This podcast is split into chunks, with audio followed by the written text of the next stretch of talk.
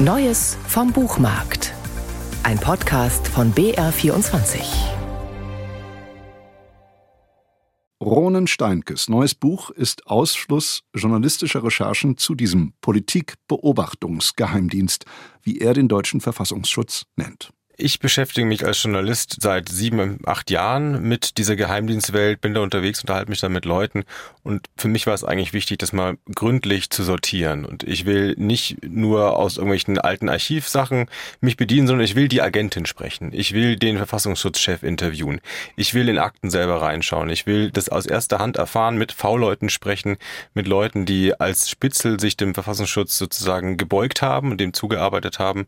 Und ich glaube, das ist so eine heikle Stelle in unserem demokratischen Ablauf, ja, dass ein Geheimdienst da heimlich eingreifen kann und eigentlich die politische Dynamik in unserem Land hinter den Kulissen verändern kann, das kann man gar nicht gründlich und irgendwie sachlich genug aufklären. In der Idealvorstellung sei der Verfassungsschutz ein neutraler Türsteher der Demokratie, schreibt der SZ-Journalist und Jurist Ronen Steinke in seinem neuen Buch Verfassungsschutz, wie der Geheimdienst Politik macht. Aber genau diesem Auftrag, politische Neutralität walten zu lassen, werde er oft genug nicht gerecht. Der deutsche Inlandsgeheimdienst scannt die Bevölkerung nach politischen Kriterien, so Steinke. Wieso ist das problematisch, wird jetzt mancher fragen. Ist doch, siehe die vergangene Woche erfolgte Einstufung der Jugendorganisation der brandenburgischen AfD als gesichert rechtsextremistisch, richtig, wenn einer schaut, ob Parteien zum Beispiel verfassungstreu im Sinne der freiheitlich-demokratischen Grundordnung handeln. Aber das ist eben nur die halbe Wahrheit, so Steinke.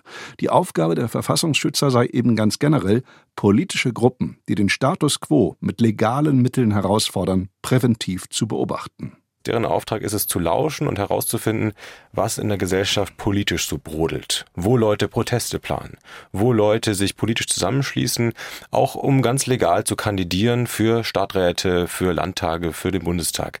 Das nenne ich Politikbeobachtungsgeheimdienst. Das ist etwas, was neben der Polizei herläuft, aber was natürlich sehr, sehr heikel ist, weil am Ende diese Agenten auch Leuten das Leben schwer machen können. Einer von ihnen, Harald Munding, Chirurg aus Augsburg, unbescholtener Bürger, aber eben auch bayerischer Landessprecher der Vereinigung der Verfolgten des Naziregimes, Bund der Antifaschistinnen und Antifaschisten, und dem gehörten bei seiner Gründung kurz nach Kriegsende 1945 auch einige Kommunisten an. Deshalb ist diese Vereinigung bis heute absurderweise ein Beobachtungsobjekt. Die Eingriffsschwelle sei sehr niedrig, kritisiert Ronen Steinke und fragt, wer dem Verfassungsschutz die definitorische Befugnis einräume, zu bestimmen, wer mutmaßlich verfassungsfeindlich agiere und wer nicht. Es gäbe keine Checkliste. Das ist eine große Macht, das ist eine große Deutungshoheit. Und dann entscheidet der Verfassungsschutz in dem einen Bundesland mal zu sagen, Klimaaktivisten sind Antidemokraten, die verfolgen wir jetzt. Im anderen Bundesland heißt es dann Kapitalismuskritiker.